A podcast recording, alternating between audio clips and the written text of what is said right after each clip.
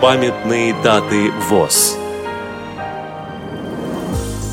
7 января. Сто лет со дня рождения Кирилла Борисовича Жирковича, скрипача, заслуженного артиста РСФСР.